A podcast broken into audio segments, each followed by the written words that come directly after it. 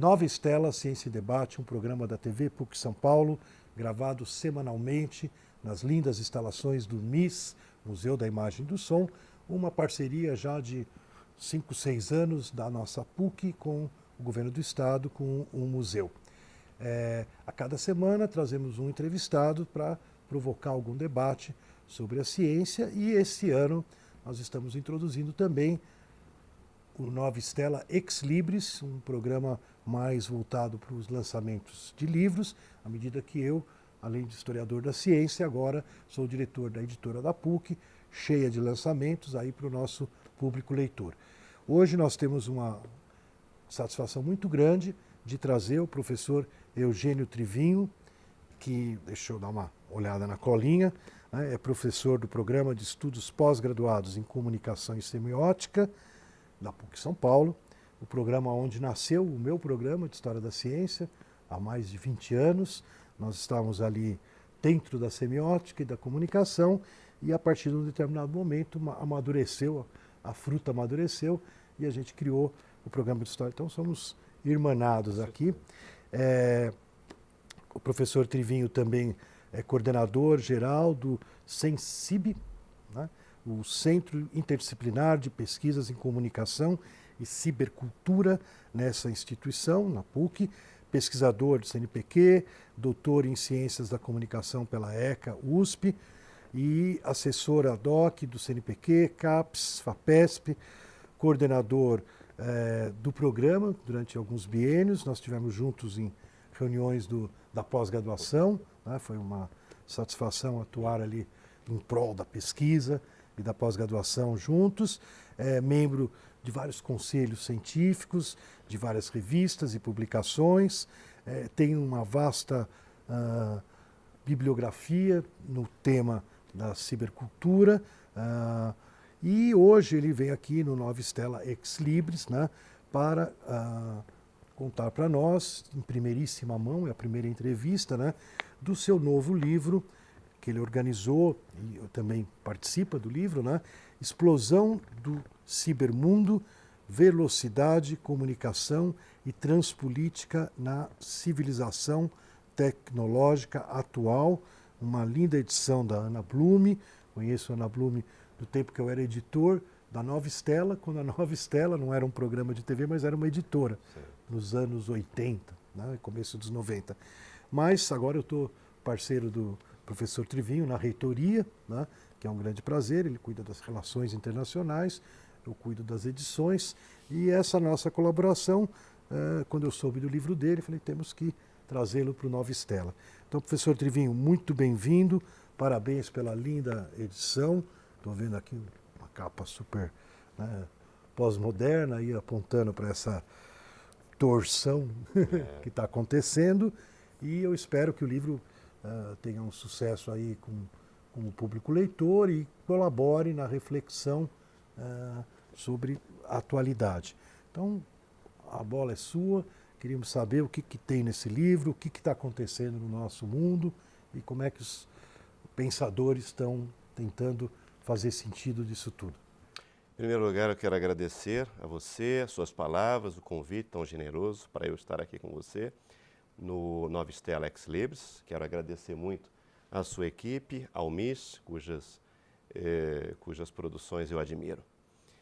Eh, esse livro é resultante de um eh, processo de pesquisa de dois anos no Sensip, meu grupo de pesquisa, e nós uh, ali entendemos que era uma hora de estabelecer uma proposta teórica e epistemológica renovada para poder abordar e também tensionar, digo, criticar, as condições uh, ultravelozes do mundo contemporâneo.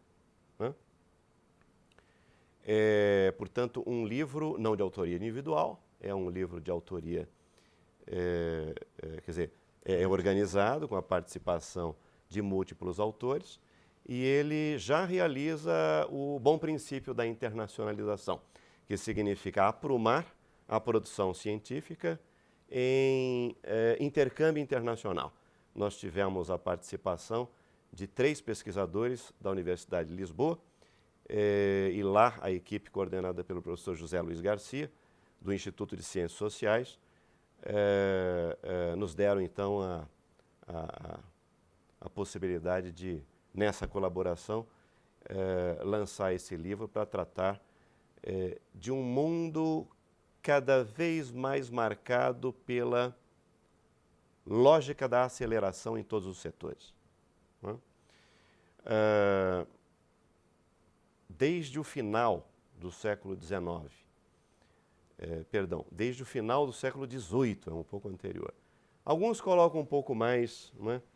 É, retrogradam um pouco mais no tempo, mas na realidade, é, a partir da Revolução Industrial, o que nós temos é, por caminhos não lineares, por caminhos tortuosos, é, um fio condutor que é, estabelece de modo coletivo, por todos os lados e por lugar nenhum, mas que vem da esfera da produção para a vida cotidiana é, no espaço doméstico, uma aceleração que, de alguma forma, tem algo a ver com uma progressividade.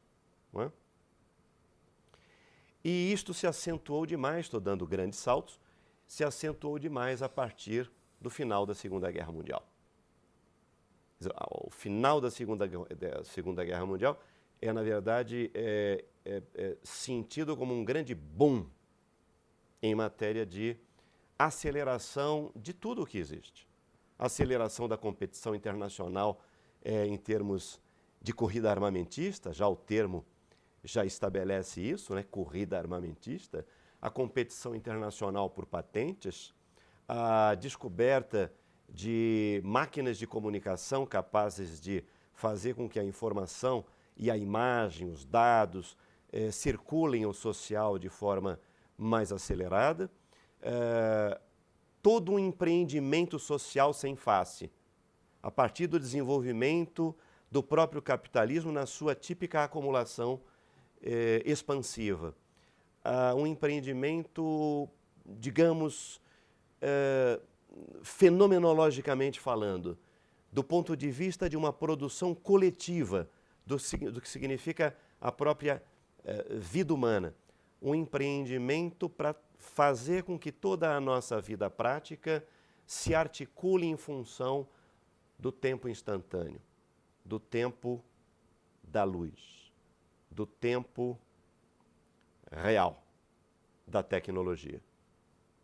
E na obra nós, eh, de alguma forma, na esteira de uma obra anterior, estabelecemos uma compreensão de que se tratava aí de eh, compreender as relações que nos últimos 70 anos, ou seja, a partir da Segunda Guerra Mundial, eh, existe de influência descentrada, ou seja, inverificável em algum centro de comando especial, descentralizada na sociedade, a lógica da velocidade tecnológica, do, da linha bem esticada que vai da indústria ou da produção industrial, da esfera do trabalho, à esfera doméstica.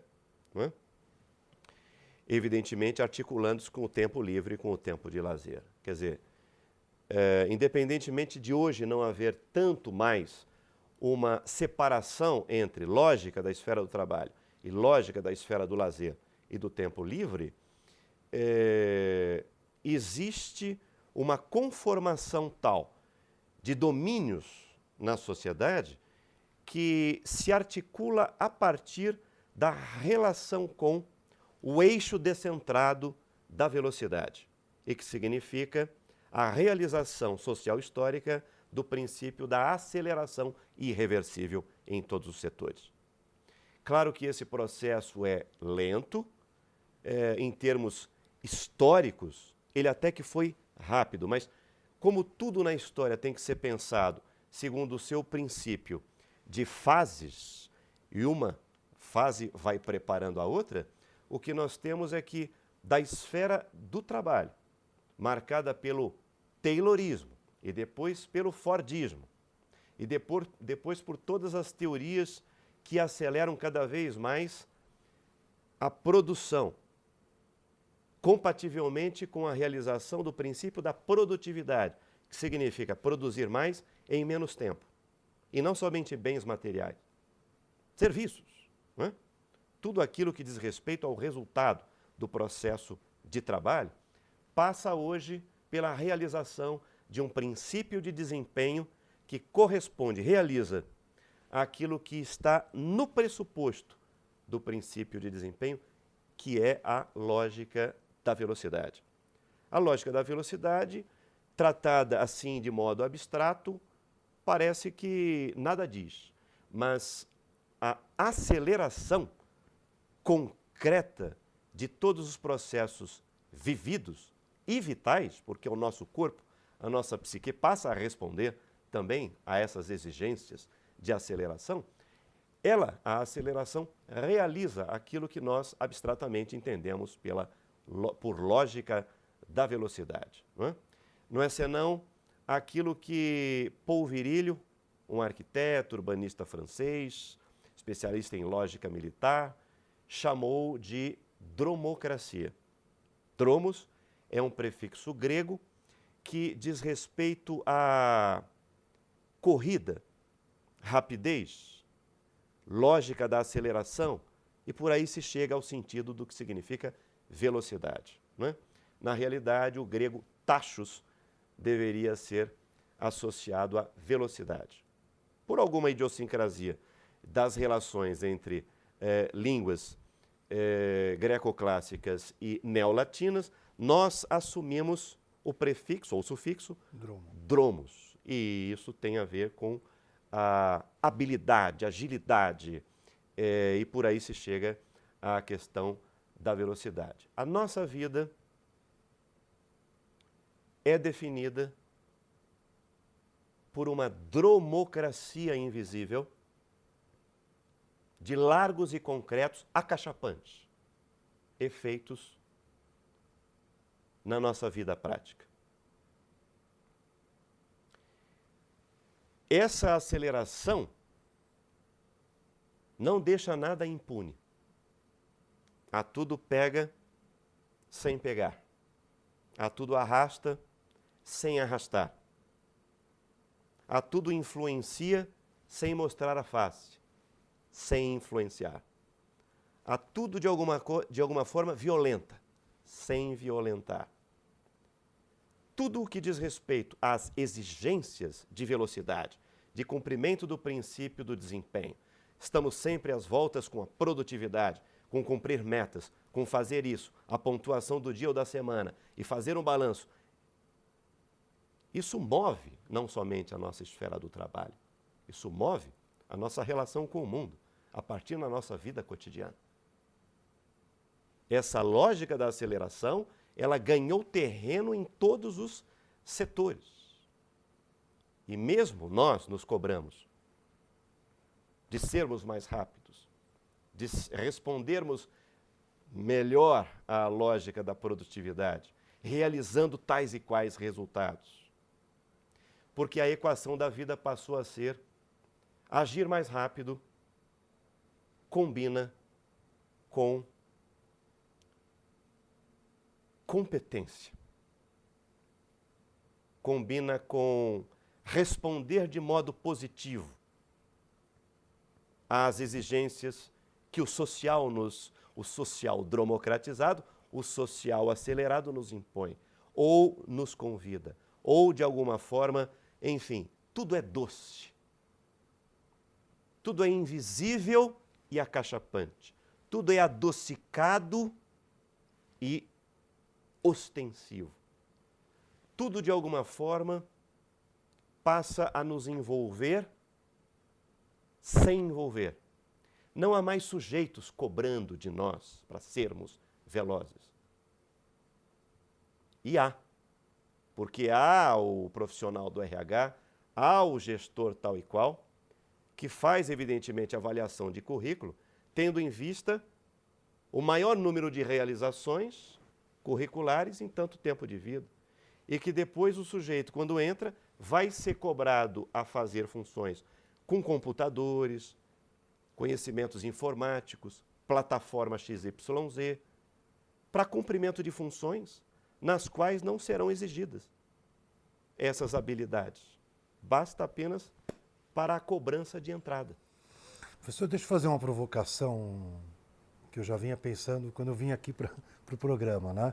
É, uma das coisas mais interessantes que me chamou a atenção, acho que já uns 30 anos atrás, quando estava ainda ensaiando esse processo que o senhor está dizendo, né? quer dizer, eu voltei da minha pós-graduação no Canadá, e lá no Canadá, em 1980, né? é, a universidade estava começando a criar um sistema integrado de computador na universidade. Né? Eu estava lá na filosofia e a gente tinha os primeiros terminais lá no departamento de filosofia. Inclusive, eu fui um dos primeiros que fiz o mestrado usando um McGill University System. Né? E todo mundo falava para mim, os professores na filosofia, faz um print antes de ir embora, porque isso tudo que você produziu hoje você está armazenando nesse bicho que a gente não confia. Né? Ainda estávamos no início da, da informática. Né? Então, é, eu me lembro que nessa época eu fui discutir essa questão exatamente que você falou. Quer dizer, a, quando eu voltei para o Brasil, né, falei, gente, está vindo uma onda de computadores, de informatização. Aqui estava bem ainda mais, estava na reserva de mercado, naquela época do governo ainda militar, do final do governo militar, e eh, não estava ainda muito forte aqui a coisa, mas estava vindo. Né? E eu me lembro que alguém fez um comentário, porque a Ana, minha esposa, estudou, eu estudei eh, mais epistemologia, relação, eh, teoria, experimento nos laboratórios que já estavam usando microprocessadores, tudo, mas a Ana trabalhou história da alquimia, né? depois saiu até aqui no Brasil da alquimia química, e eu me lembro que alguém brincou, Zé, fazendo um, um paralelo com o casal, né?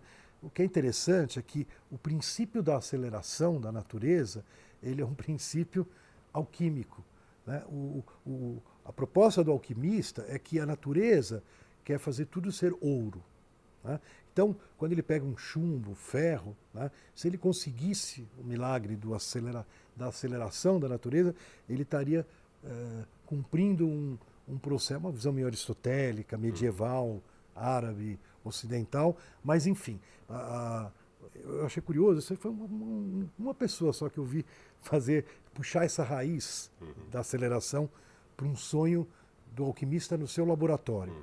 Obviamente, nós estamos falando de um outro mundo, de uma outra realidade, né? mas só ficou a provocação de que esse mundo que a gente está entrando, como você falou, daí sim, é uma aceleração concreta, uma aceleração multilateral, multilateral transversal.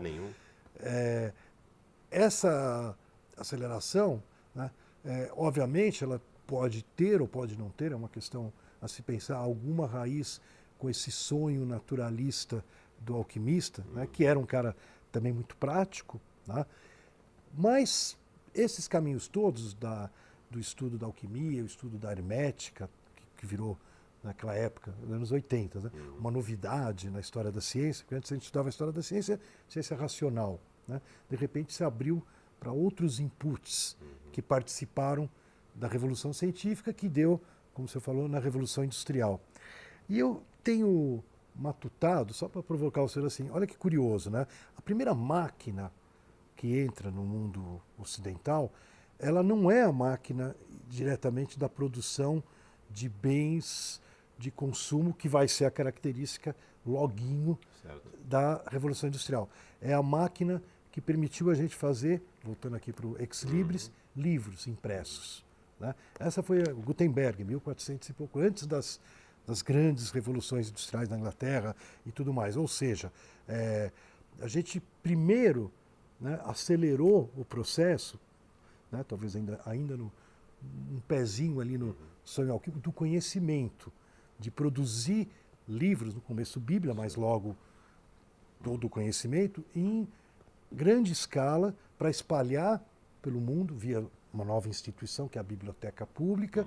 E resumindo a história, o que eu ia dizer para o senhor é engraçado que, de certa forma, a base dessas revoluções tecnológicas que vão acontecer estão acontecendo nesse instante que nós estamos aqui no MIS conversando, elas lançam uma raiz pelo fato de que com o impresso a gente permitiu que uma matemática que antes eu escrevi uma carta lá da Polônia para um holandês, né? eu tinha um tempo longo da carta viajar, às vezes numa carroça. 36 dias. 36 dias, né? No caso, voltando um pouco, é, do, do, do, velho mundo para o chamado novo mundo, descoberto é, de caravelas, se não encontrasse nenhum tipo de eventualidade marítima, 36 dias. 36 dias. Hoje em dia a gente em faz... Concorde faz em quatro horas. E o, próprio, e o próprio navio faz em cinco dias. Eu já fiz essa travessia para celebrar a Páscoa Judaica e fiz o, a travessia, são cinco dias sem balançar, uma coisa maravilhosa. Mas, voltando ao que eu queria dizer para o senhor, na verdade, a gente criou uma primeira rede, né, onde, eu diria para o senhor, todos os matemáticos do planeta, através das revistas científicas, British, Royal Society, uh, Académie de France, uh, Academia da Itália, começaram a produzir que, hoje em dia, eu, nós traçamos outro dia, que um jesuíta, em 1600 e pouquinho, fez uma descoberta na Bahia, ela foi parar em Roma, em Roma foi parar em Londres e está publicado a observação que ele fez de um satélite via satélite de um cometa via um telescópio lá na Bahia. Foi parar no Principia do Newton.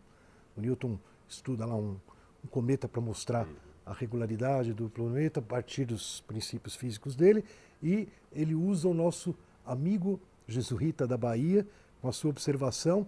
Daí ele mostra que esse mesmo cometa passou numa Olimpíada grega, passou na Idade Média, porque tem registros, e passou na Bahia em 1600 e pouco. Né? Então, o que eu digo só para o senhor é o seguinte, é interessante que a gente, a gente tem uma raiz desse processo, onde antes de virar, talvez, eh, o, o, metal, né? Eh, teve uma inspiração de um ouro alquímico, tópico, e depois uma junção, né, uma interligação, como o senhor fala, só que aqui de quem? De mentes que de repente começaram daí sim, 1600, 1700, 1800, 1900, 2000, 2000, nós estamos agora, esse século 2100, ou esse 2000, né, é, realmente numa exponencial de conhecimentos que vão embasar essas loucuras. Né? Como o senhor vê um pouquinho essa uh, perspectiva mais larga, assim, não sei se colabora um pouco com o Com certeza. Uh, você abriu o espectro né, de preocupações a respeito uh, dessa temática.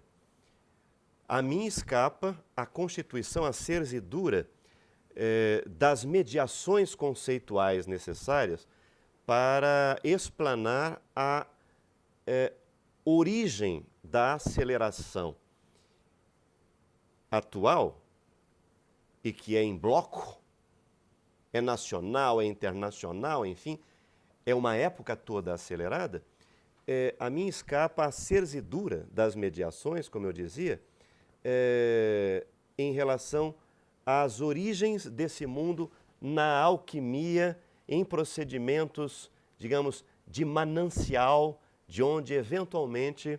É, é, Se inspirou. Tudo isso, é, enfim, eu deixo isso para você. Tá legal, tá legal, tá legal a mim, a mim escaparia nesse momento e escaparia. A gente tem poucos minutos, eu queria uh, que o senhor apontasse alguns rasgos assim do livro em relação a essa penetração cotidiana, né, que senhor colocou tão forte. Né? Então, alguns, talvez, casos, exemplos que senhor queira ressaltar. Uhum.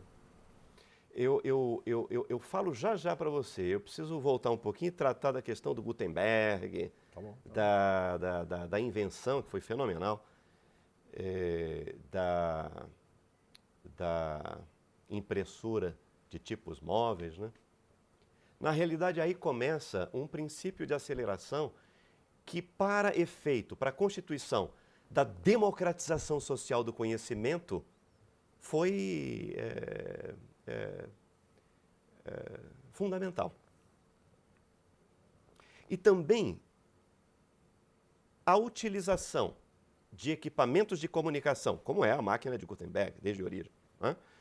é, para é, prover condições de desenvolvimento científico rápido, pensemos na produção de medicamentos, por exemplo, cuja patente poderá amanhã ser inserida em contexto social em três, cinco anos para beneficiar é, populações e populações, sobretudo carentes, a partir de uma administrabilidade do Estado, é, do ponto de vista da produção cognitiva, a aceleração é fundamental. É um Nós estamos tratando de aceleração social. A aceleração social é de uma outra natureza.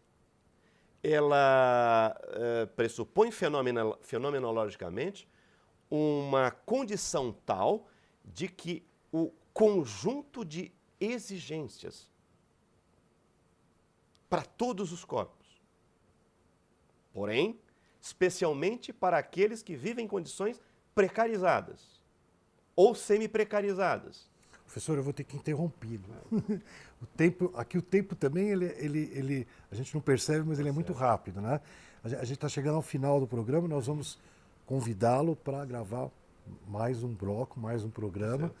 E o Nova Estela, Ciência em Debate, hoje com uma gravação ex libris, uma gravação sobre o livro Explosão do Cibermundo, é, se despede, esperando que o nosso telespectador aproveite né, as boas uh, insights que o professor traz sobre o mundo que a gente vive e esteja conosco novamente aqui no canal universitário da TV PUC ou no YouTube a qualquer momento, em qualquer local.